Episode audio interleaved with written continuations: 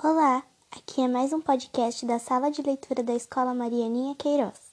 Meu nome é Giovana e eu tô aqui com o segundo capítulo do Pequeno Príncipe. Capítulo 2 Vivi, portanto, só, sem amigo com quem pudesse realmente conversar, até o dia, cerca de seis anos atrás, em que tive uma pane no deserto do Saara. Alguma coisa se quebrara no motor e como não tinha comigo mecânico ou passageiro, preparei-me para empreender sozinho o difícil conserto. Era para mim questão de vida ou de morte. Só dava para oito dias a água que eu tinha. Na primeira noite adormeci, pois sobre a areia, a milhas e milhas de qualquer terra habitada. Estava mais isolado que um náufrago numa tábua, perdido no meio do mar.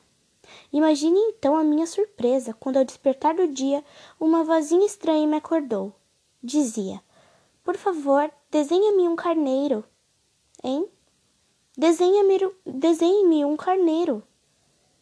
Pus-me de pé, como atingido por um raio, esfreguei os olhos, olhei bem e vi um pedacinho de gente inteiramente extraordinário que me considerava com gravidade. Eis o melhor retrato que mais tarde consegui fazer dele. Meu desenho é, seguramente, muito menos sedutor que o modelo, não tenho culpa fora desencorajado aos seis anos da minha carreira de pintor, e só aprender a desenhar jiboias abertas e fechadas. Olhava, pois, essa aparição com olhos redondos de espanto. Não esqueçam que eu me achava a mil milhas de qualquer terra habitada. Ora, o meu homenzinho não parecia nem perdido, nem morto de fadiga, nem morto de fome, de sede ou de medo. Não tinha absolutamente a aparência de uma criança perdida no deserto, a mil milhas da região habitada. Quando pude enfim articular palavra, perguntei-lhe: Mas o que fazes aqui? E ele repetiu-me então brandamente, como uma coisa muito séria: Por favor, desenha-me um carneiro. Quando o mistério é muito impressionante, a gente não ousa desobedecer. Por mais absurdo que aquilo me parecesse a mil milhas de todos os lugares habitados e em perigo de morte, tirei do bolso uma folha de papel e uma caneta. Mas lembrei-me então o que havia estudado de preferência, geografia, história, cálculo e gramática, e disse ao garoto, com um pouco de mau humor, que não sabia desenhar.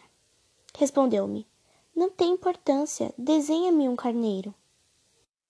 Como jamais houvesse desenhado um carneiro, refiz para ele um dos únicos desenhos que sabia, o da jiboia fechada.